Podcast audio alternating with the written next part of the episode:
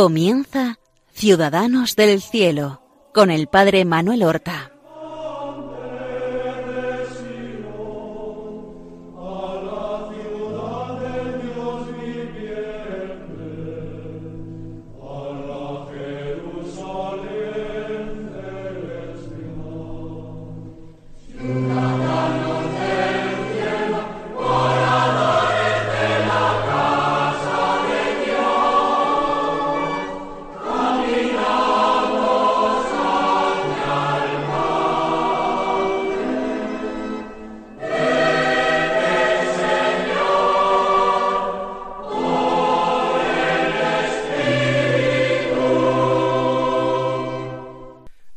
Buenos días, queridos hermanos.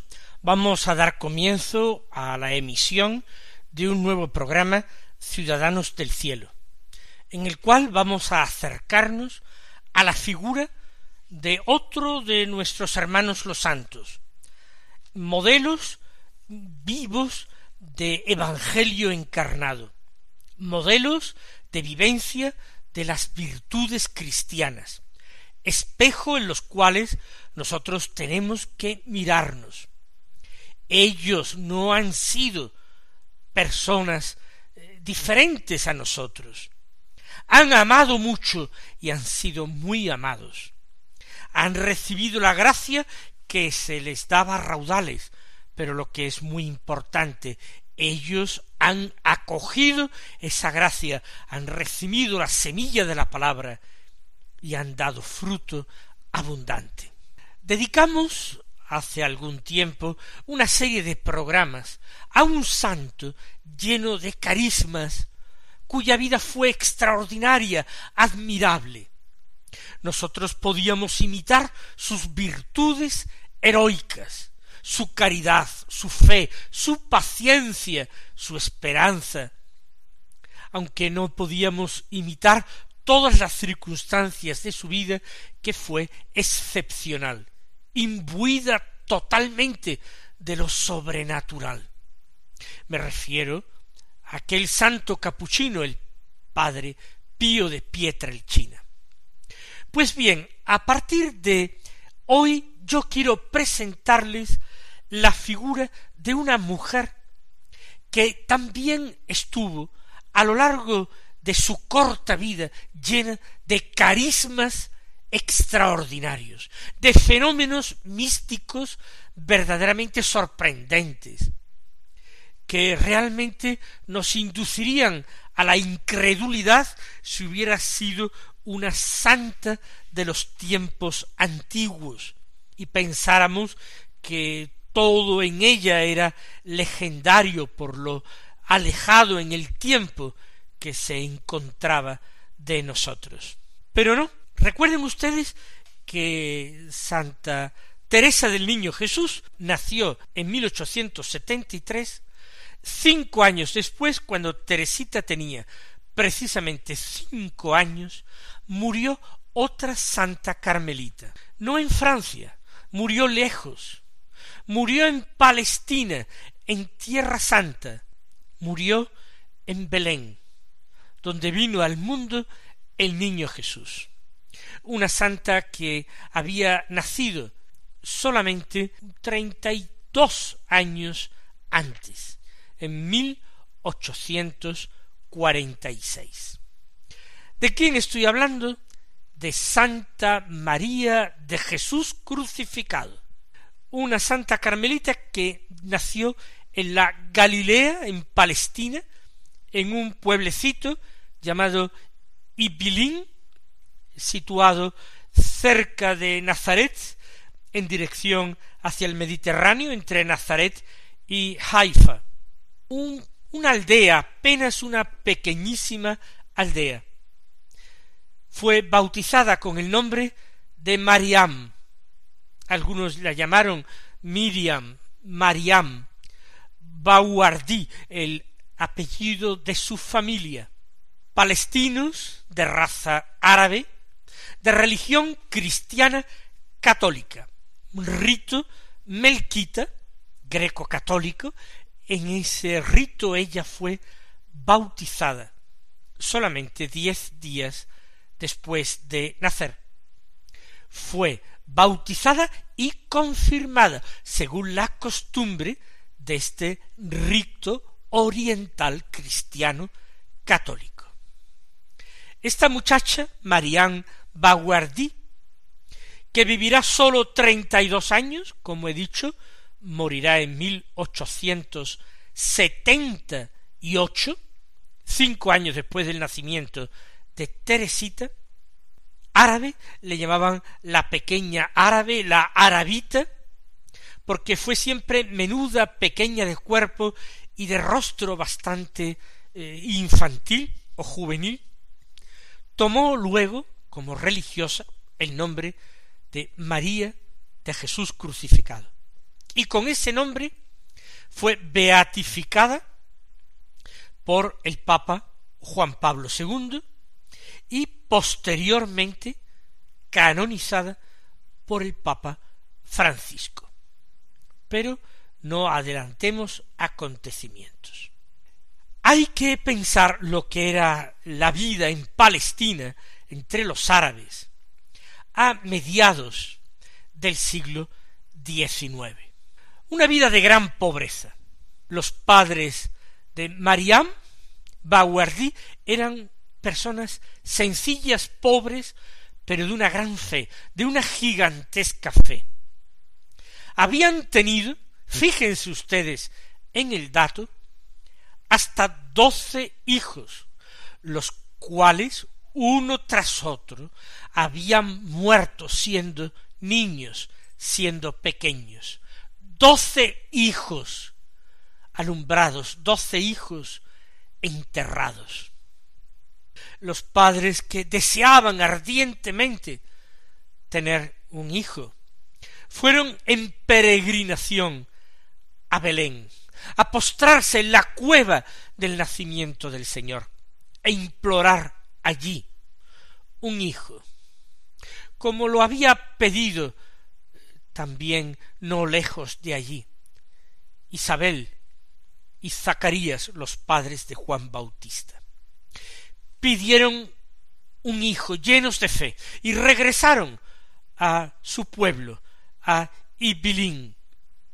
Y a los nueve meses la madre dio a luz una niña, una niña que sobrevivió, Mariam. Al año siguiente, en 1847, tuvo un segundo hijo, varón, a quien le pusieron en el bautismo el nombre de Boulus. Boulus significaba en su lengua Pablo, era el nombre de Pablo. No tuvieron más hijos porque murieron tres años después de nacer Mariam. Este fue su nacimiento, sorprendente. Pero apenas ella se está abriendo a la vida, con tres años. Muere su padre y muy pocos días después su madre. Cuando muere su padre, él muere lleno de dolor, pensando que deja a dos hijos de corta edad. Mariam con tres años, Pablo con dos años. Y entonces, de una forma emocionante, él reza a San José, su patrono, su gran devoción, y le dice a San José, Padre José, yo soy el padre de esta niña, y voy a marcharme de este mundo, pero yo te la confío a ti, sé tú su padre, sé tú su padre, y repitió esta frase en varias ocasiones. Y después se lo suplicó a la Santísima Virgen María, esposa de José, y le dijo Te confío a mi hija, sé tú su madre, sé tú su madre, guárdala siempre. Y lleno ahora de paz y de tranquilidad después de haber hecho esta ofrenda a San José y a María de su hija y después de haber encomendado, por supuesto, a su hijo Pablo, murió apaciblemente y, como digo, muy pocos días después murió su esposa. Un matrimonio verdaderamente cristiano. Quedan dos huérfanos, pequeñitos, de corta edad. ¿Qué va a ser de ellos? El sentido profundo de la familia que existía en la época y más entre los cristianos orientales hace que inmediatamente los niños sean adoptados por sus tíos. Pero como era frecuente en las familias con muchos hijos, el pequeño eh, Pablo es adoptado por su tía, por la hermana de su madre, mientras que Mariam es adoptada por su tío, hermano de su padre, es decir, Mariam por su tío paterno y Pablo por su tía materna. Sorprendentemente, estos dos niños pequeñitos que habrían jugado los primeros juegos, nunca jamás en esta vida volvieron a verse. Mariam lo intentó varias veces y con mucho empeño y ansia y quiso contactar con él y pedir ayuda a su hermanito. No lo consiguió. No entraba en los planes de la divina providencia. Más tarde, cuando quizás ya sí pudo haber tenido esta iniciativa de buscar a su hermano, de seguirle la pista y encontrarle, entonces le fue dicho por el Señor que hiciera ese sacrificio, que renunciara a su familia en la tierra, ella que pertenecía ya totalmente a Dios. No fue larga su vida en la tierra. Antes de cumplir treinta y tres años, con treinta y dos años y poco más de ocho meses, murió Mariam, que entonces era María de Jesús crucificado. Su hermano la sobrevivió también algunos años, pero nunca, nunca llegó a ver viva a su hermana después de los dos años. A nosotros nos parece triste, pero así fue.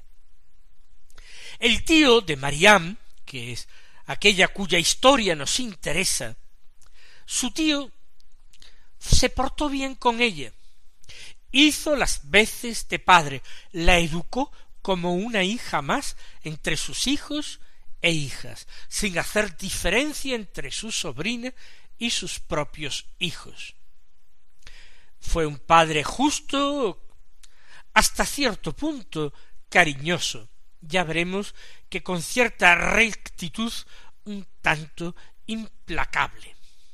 Poco antes o en torno a los cinco años, Mariam tuvo una experiencia espiritual hondísima a partir de una anécdota a la que nosotros no daríamos ninguna importancia. A esta niña le gustaba extraordinariamente la naturaleza, las flores, las plantas, los animalitos de Dios todo le remitía a Dios, su alma profundamente espiritual gozaba profundamente de las maravillas de Dios. Y ella, como digo, en torno a los cinco años, mirando a los pajaritos, vio que estos pajaritos, a diferencia de ella, no se lavaban. Ellos vivían, pero no se lavaban y pensó que ella tenía que ayudarles. Entonces cogió un pajarito y otro, hasta dos pajaritos, y se puso a lavarlos. Los cogió, los metió en el agua, empezó a frotarlos, a enjabonarlos, a un pajarito, a otro, los dos pajaritos murieron. En definitiva los mató ella sin querer. Pero cuando los vio, totalmente mojados, con las plumitas pegadas contra el cuerpo y muertos. Ella se conmovió profundamente hasta las lágrimas. Aquello fue terrible para ella, una niña pequeña de cinco años, que amaba a los animalitos, que los quería. No entendía su familia, sus, eh, primos, hermanos mayores, su tío, pues se rieron de ella, no le dieron mayor importancia, cosas de una niña pequeña. Sin embargo, aquello fue una ocasión tremenda, el misterio de la muerte. Ella era muy pequeña cuando mueren sus padres, tres años, apenas se había dado cuenta de la muerte de sus padres, pero estos pajaritos han muerto en sus manos. Y entonces, pocos días después de este acontecimiento de la muerte de los pajarillos, ella escuchó una voz, no una voz audible para los oídos, sino una voz interior, una voz en su corazón. Y ella recordará durante toda su vida esta voz y esta palabra, y lo narrará cuando es ya una mujer. Esta voz viene a decirle, lo ves, ves qué ha pasado. Todo pasa. Pero si tú quieres darme tu corazón, yo permaneceré contigo para siempre. Fíjense la experiencia de la niña Teresa de Jesús en Ávila, cuando es una niña pequeña, poco mayor que lo es Mariam.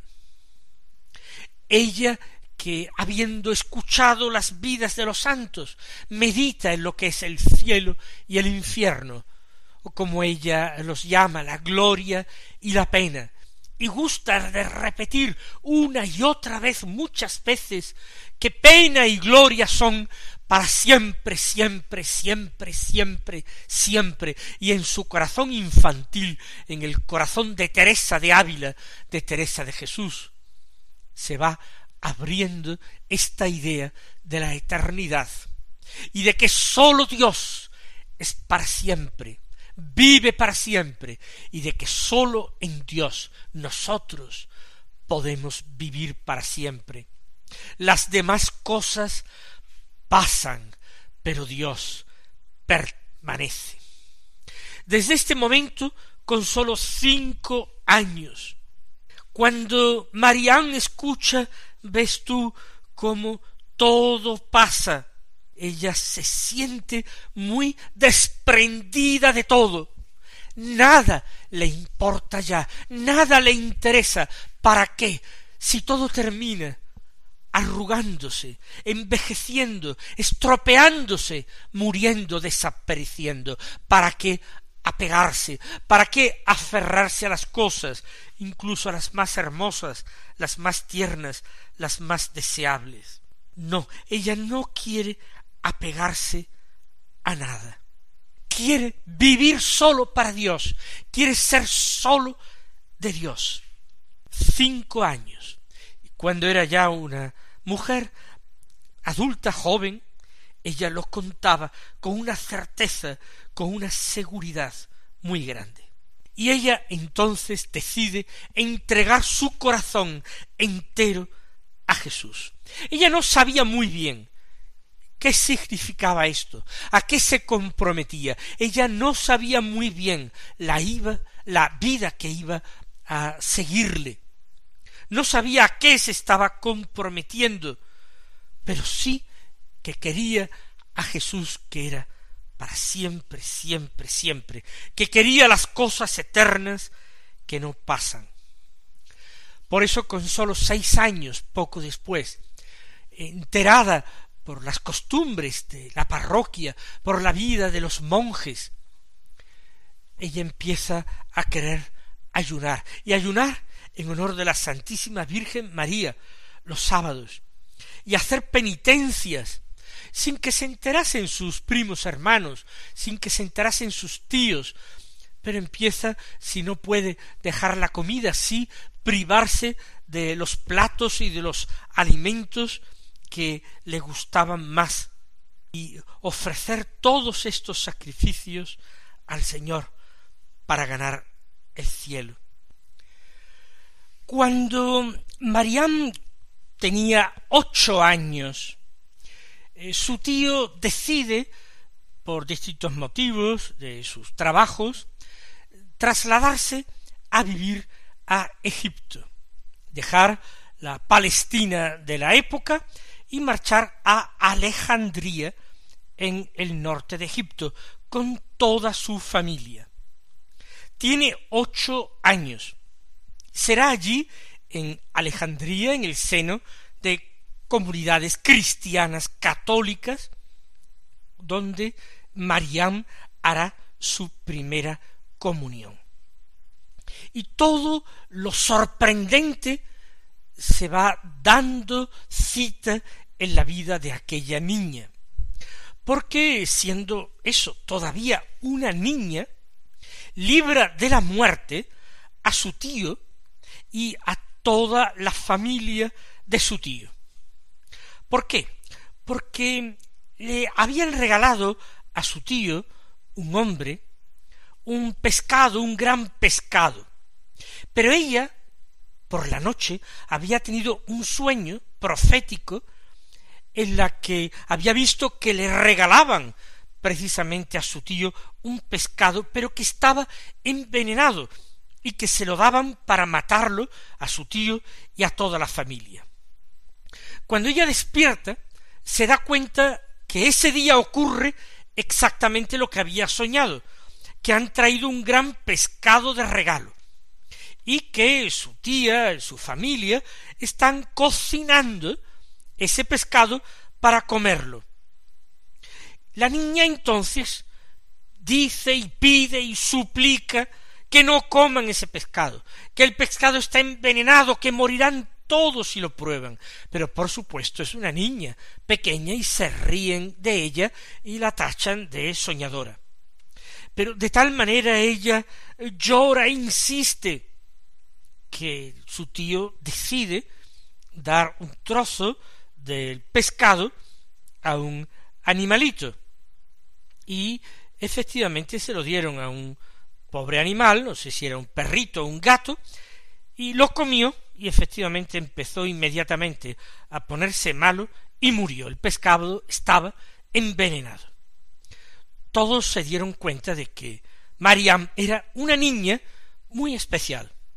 Y esto va a ser corroborado por otra serie de acontecimientos extraños que se suceden entre los ocho años, que es cuando se desplaza con toda la familia a Alejandría en Egipto, y los doce años, que es cuando ocurrirá otro acontecimiento muy importante del que hablaremos el próximo día.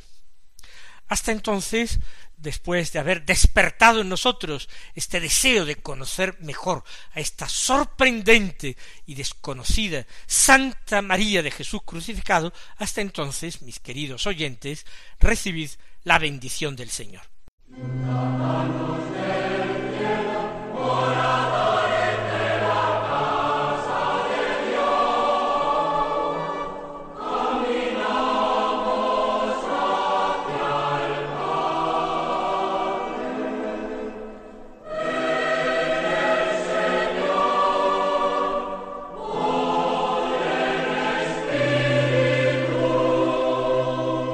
Han escuchado en Radio María Ciudadanos del Cielo con el Padre Manuel Horta.